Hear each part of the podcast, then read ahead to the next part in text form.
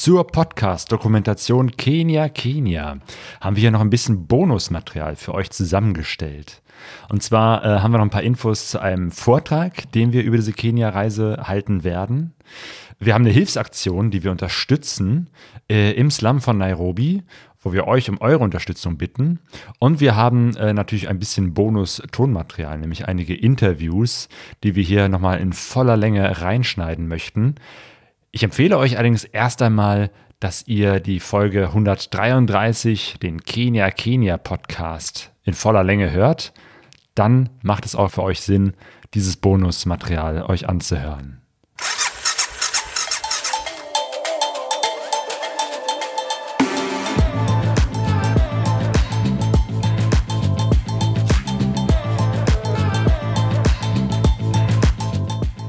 Herzlich willkommen zu Pegaso Reise. Mein Name ist Claudio und ich habe noch ein bisschen Bonusmaterial für euch zusammengestellt.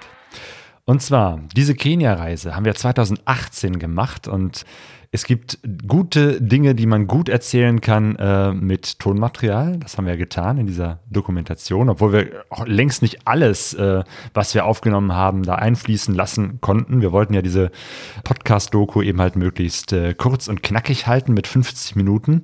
Deswegen haben wir hier eben halt noch so ein bisschen Bonusmaterial, falls ihr noch ein bisschen tiefer in die Materie einsteigen wollt und euch ein paar Interviews im Original Englisch anhören wollt. Aber es gibt natürlich auch ein paar Dinge, die lassen sich besser mit Bildern beschreiben schreiben oder mit Videos. Wir haben eben halt auch fotografiert, ein paar äh, Fahrszenen aufgenommen äh, und so Dinge wie, weiß ich nicht, die Tiere im, in, in, den Parks, in den Nationalparks oder eben halt Bilder von der Landschaft. Das kann man gar nicht so gut in Ton ausdrücken. Dafür ist ein äh, Vortrag mit Bildern natürlich viel, viel besser geeignet. Und deswegen gibt es eben halt auch nochmal einen Vortrag zu Kenia, Kenia. Und zwar nicht nur zu Kenia, sondern auch zu Namibia, wo wir 2015 waren. Auch dazu haben wir damals einen Podcast aufgenommen. Und diese ganzen Geschichten haben wir jetzt zusammengeführt zu einem großen Vortrag, der in zwei Teilen, nämlich einmal Namibia und einmal Kenia, also Afrika in zwei Gängen, äh, das Ganze behandelt. Und den zeigen wir am 24. Oktober 2020 am Lagerfeuer Duisburg. Wir hoffen natürlich, dass wir bis dahin mit dieser ganzen Corona-Krise durch sind und es dann wieder möglich ist, Vorträge zu halten. Wir bleiben da mal optimistisch, äh, dass das äh, Café äh, Steinbruch, wo wir das immer machen, bis dahin wieder soweit ist, dass wir es da zeigen können. Wir wissen es natürlich nicht genau. Deswegen, wenn es nicht klappen sollte, werden wir das Ganze natürlich verschieben und einen Alternativtermin finden. Aber noch sind wir optimistisch, dass es klappen wird am 24. Oktober. Infos dazu und Karten kaufen könnt ihr auf larafeuer-duisburg.de. Und wie gesagt, wenn sich da irgendwas mit dem äh, Termin tun sollte oder es Verschiebungen gibt, dann erfahrt ihr das auch dort auf der Homepage. Wenn ihr Karten kauft, äh, behalten natürlich ihre Gültigkeit. Sollten wir es verschieben, bekommt ihr auch die Möglichkeit, die Karten wieder zurückzugeben. So funktioniert das eben halt jetzt am Larafeuer Duisburg. Wir waren in Kenia ja auch im Slum, und zwar im Mukuru-Slum unterwegs. Das ist der zweitgrößte von Kenia, von Nairobi. Man schätzt circa 300.000 Menschen leben dort, genau weiß man es nicht. Ähm, aber das ist schon wirklich eine, eine, mittelgroße Stadt, die da eben halt aus informellen Siedlungen besteht, also Häuschen, die die Leute irgendwie selbst gebastelt haben aus Blech, aus äh, Holz, aus Stein. Ähm, und da ist natürlich Corona zurzeit ein riesengroßes Problem. Also auch in Kenia gibt es diese Maßnahmen wie Lockdown, die Schulen sind geschlossen. Ähm, man kann zwar eben halt noch rausgehen, aber eben halt abends nicht.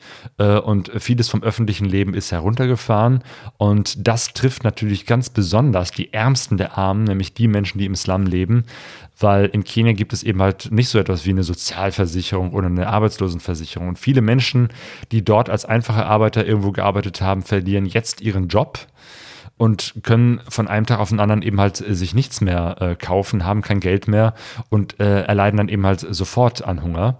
Äh, und noch härter trifft es die Kinder, denn für viele Kinder, gerade für arme Kinder, ist die Schule oftmals der Ort, wo sie überhaupt noch eine warme Mahlzeit bekommen. Und wenn die Schule geschlossen ist, bedeutet das direkt auch, dass sie diese warme Mahlzeit nicht bekommen.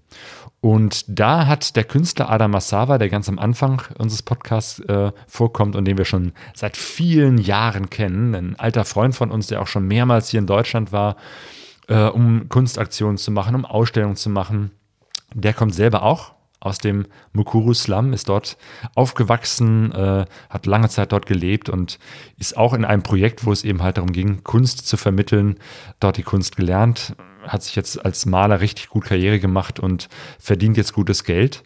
Dem liegen die Menschen in Mukuru-Slum natürlich besonders am Herzen, weil er da auch viele Freunde und Bekannte hat und weil er daherkommt. Er selber macht eben halt auch Kunstkurse, Malkurse für Kinder und Jugendliche im Slum.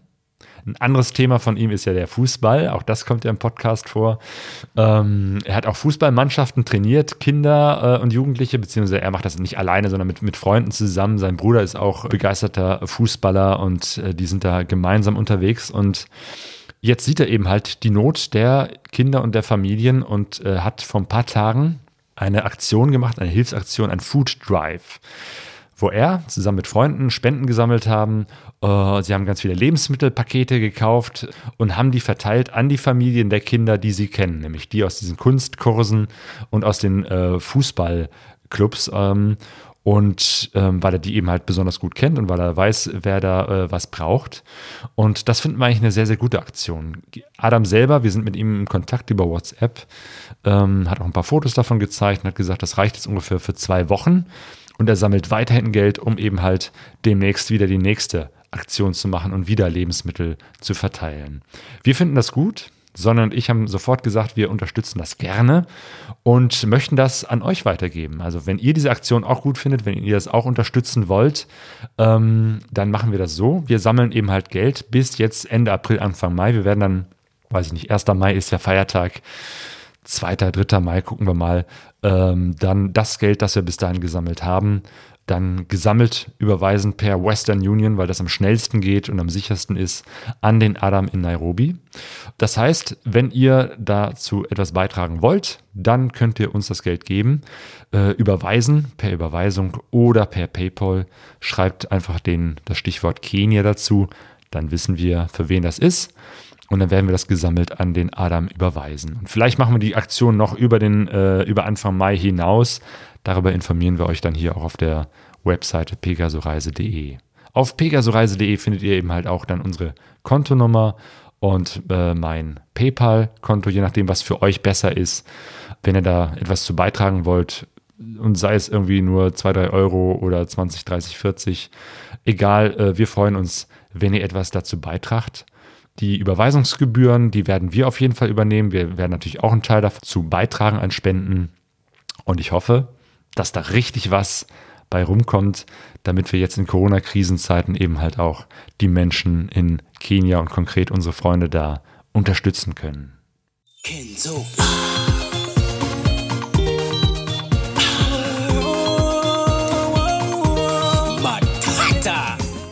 Und wir haben noch etwas Bonusmaterial, nämlich die Interviews in, im Podcast Kenia Kenia. Hört ihr ja so ein paar Menschen, ein paar O-Töne. Und hier an dieser Stelle wollen wir euch eben halt die vollen Interviews in voller Länge äh, zur Verfügung stellen, damit ihr da nochmal reinhören könnt. Wenig des Englischen und vor allem äh, diesen ostafrikanischen Akzent. Man braucht ein bisschen Zeit, um sich da reinzuhören, aber dann äh, eigentlich sprechen die ja sehr, sehr klar und sehr, sehr gutes Englisch. Von daher könnt ihr da gerne mal reinhören. Und zwar das Interview mit dem Adam Massawa, dem Künstler, wo er auch so ein bisschen was über seine Geschichte erzählt, wie er eben halt auch durch äh, Projekte überhaupt zur Kunst gekommen ist ähm, und das gelernt hat und eben halt jetzt auch anderen Menschen weitergeben möchte. Ein Interview mit dem Duncan, das ist dieser 18-jährige Schüler, der mittlerweile übrigens 20 Jahre alt ist, ein Kunstschüler von Adam äh, und der uns auch mit eingeladen hat, dass wir ihn im Slum besuchen. Bei ihm zu Hause äh, haben wir eben halt dieses Interview aufgenommen, wo er auch da ein bisschen von erzählt, äh, wie seine Situation ist, warum er im Slum lebt und seine Familie und wie schwierig es ist, überhaupt aus dieser Armut auch wieder rauszukommen. Auch wenn man eine gute Ausbildung gemacht hat, heißt das noch lange nicht, dass man einen guten Job kriegt. Das Interview mit der Grace, das haben wir schon veröffentlicht. Also wenn euch das interessiert, das ist der Pegaso Reise Podcast Nummer 106. Da haben wir ein ausführliches Interview gemacht mit Grace Mvari, die begeisterte Enduro-Fahrerin, wo sie ein bisschen erzählt, wie sie überhaupt an das Motorradfahren rangekommen ist, ans Motorradreisen, warum sie so gerne reist, wie sie das jetzt auch zu ihrem Beruf gemacht hat. Wie gesagt, das kommt nicht an dieser Stelle, sondern das könnt ihr nachhören im Podcast 106. Und was gleich noch kommt, ist das Interview mit Rahab. Das ist diese Dame, die wir kennengelernt haben, die äh, muslimische Maasai-Frau, die ganz am Schluss des Podcasts uns geholfen hat, als wir da mit dem Auto stecken geblieben sind und die am Ende uns sogar eingeladen hat, dass wir bei ihr übernachten. Äh, tief in der Nacht haben wir dann noch mit ihr dieses Interview geführt äh, im Gästezimmer, äh, wo sie so ein bisschen was über sich und äh, ihren Hintergrund und ihr Engagement für gerade die Frauenrechte in der Maasai-Community erzählt. Hochinteressant. Also diese Interviews kommen jetzt. Wir wünschen euch viel Spaß und werden euch in den nächsten Podcasts darüber informieren, äh, wie es weitergeht mit diesem Food Drive, mit der Hilfsaktion von Adam in Nairobi. Noch ein paar Fotos auch zu dieser Aktion findet ihr auch auf unserer Webseite pegasoreise.de und jetzt kommen die Interviews. So, I'm standing here with Adam Masara. Um, you're an artist. What what kind of art do you do? Um, thanks for the question. I have two styles that I've developed myself. One of them, actually, my art is about um, trying to show or educate people about positivity of slum life. Unlike uh, normally, people are fed only bad things about the slum. But uh, slums are places that have good people, hardworking people, joyful people, and I think they deserve some respect. And as an artist who grew up in the slum, I thought it would be nice to show the positivity or educate people about slum life. So I have two styles. One of them I use cardboards to create 3D effect in my work to create the roofs, the slum roofs, corrugated iron. And then I try to paint the slum from above, looking at it from above, like because I myself I want to be the ghetto ambassador. So I try to. Uh, I, I think the best place to show the work is by being in a bird's eye view, a bird's perspective. So you see everything and you know everything. So most of my work is from a higher perspective, and uh, the roofs look really nice, painted, and also have um, rusty stuff and they are so beautiful. They look like um, even when you go to the slum and look at the iron roofs, the corrugated iron, you you will see they look like masterpieces that are so abstract in a way. And uh, the second style is whereby I collect uh, the real corrugated iron from the slum. I burn them to make them lose weight. After that, I use water and acid to fasten the, the rusting process. Then, when they have the correct um, color of rust, I stretch them on uh, wooden stretchers. After that, I sketch my sketches. After finishing my sketches, I treat the the iron so that it doesn't continue to rust because you know paint contains water and if you just put it on the iron after some time it will continue rusting so i treat it to make sure that it doesn't continue rusting and then I paint really beautiful pieces on the iron. Uh, mostly I paint uh, the slum people doing their businesses, like what they do in uh, day, day after day to get their daily bread. Yeah. How did you learn to be an artist, a painter? Uh, actually, I'm a self-taught artist, and uh, here in Kenya, many artists will tell you that they are self-taught because we don't have enough art schools and they are so expensive. The less you have the art schools, then it becomes expensive. So I was lucky enough to have joined a place way back like 10 years ago. It was run by Sisters of Mercy and we used to have volunteers from Germany, Ireland, England, USA they came as students uh, sometimes and worked with us. And uh, there we, we learned a lot of skills. And I'm, I'm really happy that we met some young German students who came over. They, had, uh, they, they were really interested in art. And uh, we did a lot of murals with them here in Kenya. And I learned quite a lot of skills from them, how to use a spray can. I'd never touched a spray can before. And when they ca- when they came, I learned how to do some some stuff with spray can. I also learned how to prepare a wall properly before you paint it because we, we all, always just painted directly but then they showed us how to use uh, filler to fill the walls and paper, then uh, make sure that the, the surface is really nice. Then we, we basically I learned some new ideas and new skills from them, and it was a special thing because um, these volunteers helped us so much. Yeah, so Yeah. it helped me gain a lot of skills, and then I continued trying to use the skills in my work, and now they are becoming something good. Yeah, and now you're also a teacher. You are, have also your own students and, and pass by what you have learned. Yeah. I yeah because I was taught free of charge. I try to also teach kids from the slums. I've been doing that for the past eight years, and uh, it's it's bearing good fruits because uh, you know slums in, mostly in slums there are a lot of challenges like drug abuse and crime uh, amongst young people. So for me, I didn't want that to continue becoming a norm. So I thought it would be nice to teach the kids and help them shape their future or help them think creatively.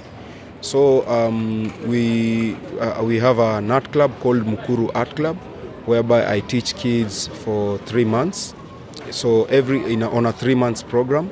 So we have three three classes every year. Uh, all of them are quarterly.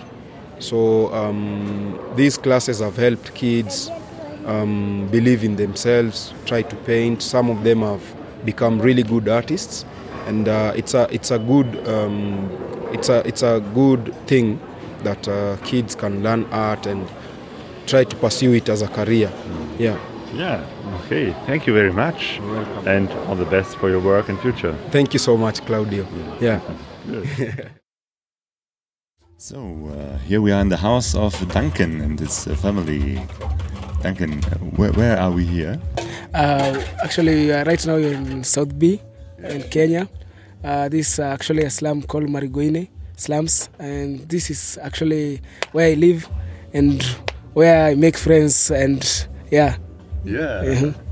Yeah, it's a small house uh, with a living room. We are here now, uh, and and yeah. Oh.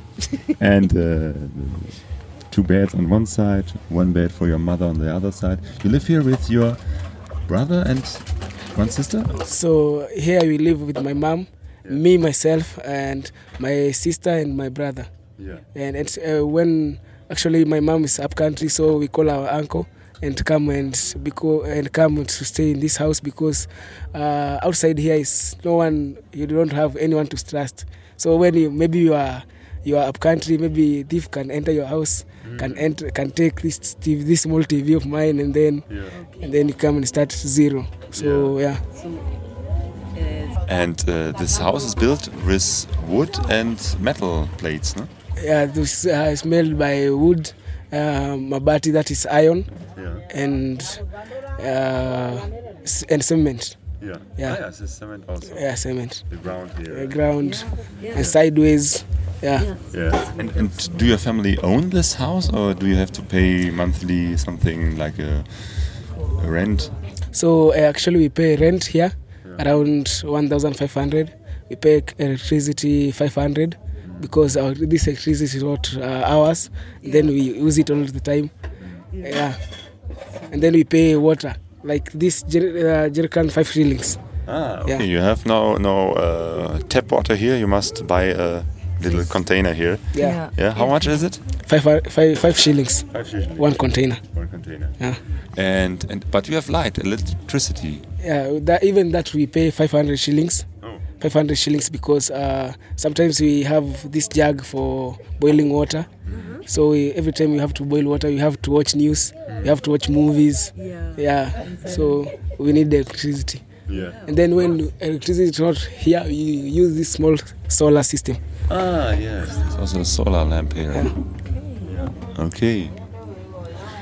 Yeah, and you are also a painter. You are you are uh, the one student of Adam Masava. Yeah, right now I'm a student. Actually, I'm still I'm still learning how to different style. I can't say I'm perfect. I'm st- I'm not I'm not yet perfect. But uh, maybe one day I will be perfect that, uh, than Adam Masava. that would be nice. Yeah. Did you always live here in Nairobi? yeah, I always uh, live here in Nairobi. But uh, when I was a little boy, uh, I was born in up country where my mom uh, was born and raised. Then we came, uh, we started uh, living in a small house. Even this is a bigger house, small house. We are lying down in the cotton, and then it was uh, actually cold season. So sickness, malaria, and then my dad passed away. Then my mom uh, tried to work in the small kiosk in the in the hotels, small these hotels we have here. And then that's how my mom uh, raised me, and uh, every time told me, Dan, you know what, you can make it. Uh, yeah, you can make it. And then, yeah, right now, maybe my mom, wherever she is, is proud of me. Yeah, Yeah. yeah. Okay, and so now you are living here in Nairobi, in the uh, big city, and you think here are the chances better to get a good job?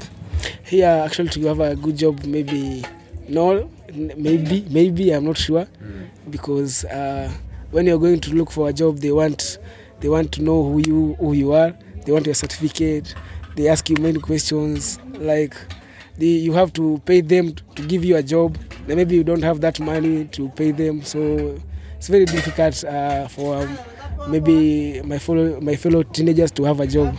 Yeah. Yeah. Okay. But you uh, could uh, go to school and, and get a good um, education? yeah you can go and maybe get some A's but in these slums people are actually they are very sharp in A's even my I have a, my friend down here. Uh, they have uh, I have finished form 4 he have A's but when he's going to look for a job uh, maybe he's getting a bad uh, bad uh, how can I say it? Mm, bad CEOs so you have to pay them something. Na that guy maybe don't have anything to pay him so it's like ah I can't I can't pay you so you can give me a job yeah Yeah, so it's not only uh, a good education, but you also have to get Uh, money or, or good connections to people. yeah you have to give- you have to have a good connection Yeah. and then maybe if you are if your family is rich you know you can get uh, getting job is very easily Hmm. but if your family is very poor so you have to just yeah So, what do you want for your future? What are your plans, your ideas? Uh, my plans is uh, actually uh, I I love the slum, but not very much because uh, when it's uh, cold of uh, season of cold, it's very cold here. Sometimes you can be sick, and then no one no one can take care of you because sometimes you are alone. Maybe mom is up country, yeah. So just I want uh, I want to still learn my art, to pursue my art, uh, to go places, Germany, France, to e- even I don't want to even to say I just want to make some friends. Then some friends can give me ex- exhibition. And then yeah, I can I can live. I can get out of here in these uh, slums, and then I have maybe a good house. Yeah, Yeah, that would be good. Okay, thank you. no problem. Thank you. So uh, now we're here in the house uh, of Rahab. Yes. Um, thank you very much that you invited us so spontaneously uh, as we were uh, on the street. Yes. And um, you you taught uh, us a lot of uh, about the um, Maasai um, culture. Yes. So here, where we are here uh, in Narok, uh, Masai Mara, in this area, Yes. is a Maasai area. Yes, this is a Maasai area. It's called Eorakule. This is where actually our senator Uh, he's called Mr. Ledama Olekina, and I happen to be the sister of Ledama Olekina. And I was really pleased to meet you on the road, and I couldn't leave you with the problems that you had. I felt like it was my responsibility to help you out. With the Maasai people, with our culture, we have a lot of problems when it comes to women because first we are fighting uh, FGM and we are trying to fight the poverty, but as uh, in our culture, a Maasai woman is just looked like a baby.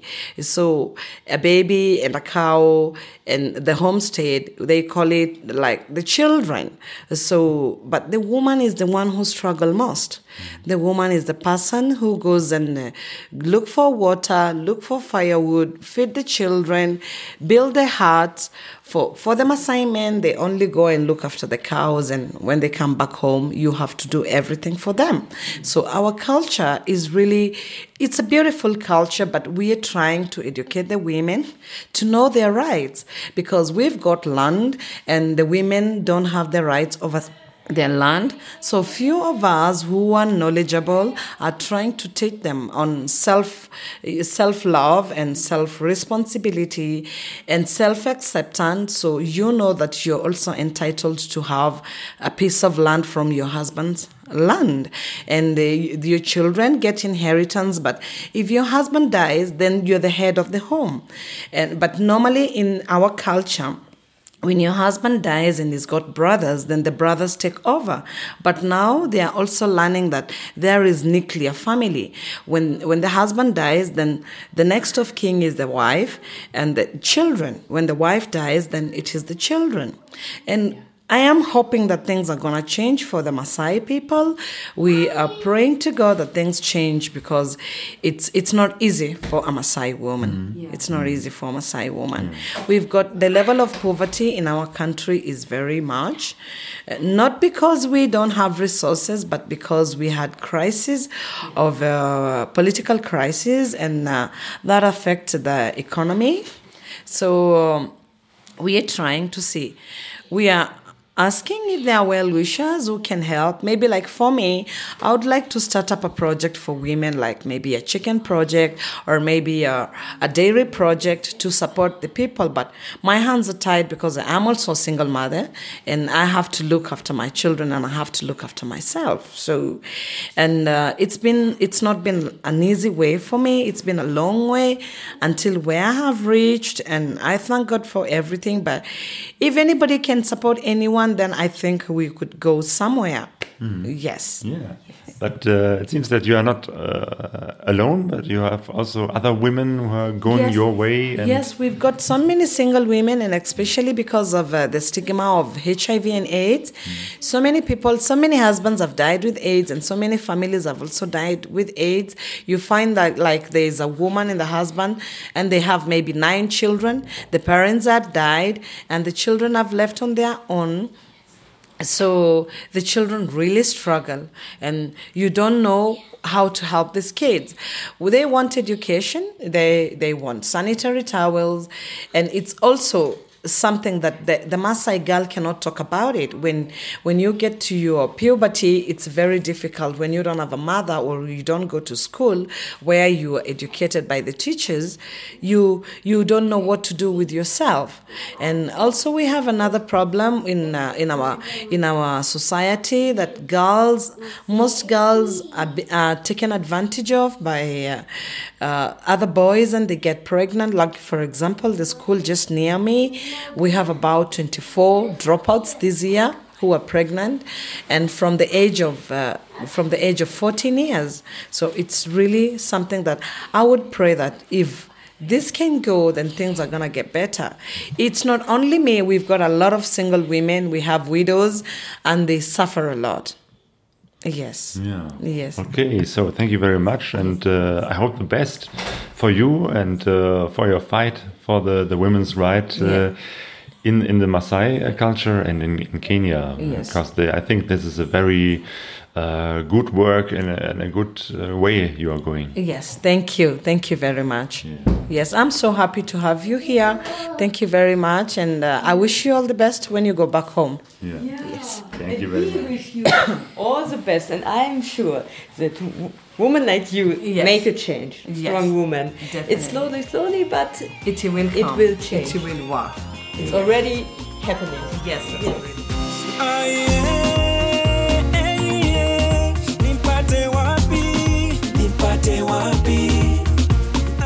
In Kenia sagt man Asante Sana, das ist Kiswahili und heißt Dankeschön. Denn wir danken euch fürs Zuhören. Wir danken euch, wenn ihr die Food Drive Aktion vom Adam unterstützt. Die Musik, die ihr im Hintergrund hört, ist äh, übrigens von äh, einem Freund von Adam, den Kenzo Matata. Das Lied heißt Wapi äh, verlinken wir auch in den Shownotes auf pegasoreise.de. Wir wünschen euch alles Gute und bleibt gesund. Ciao.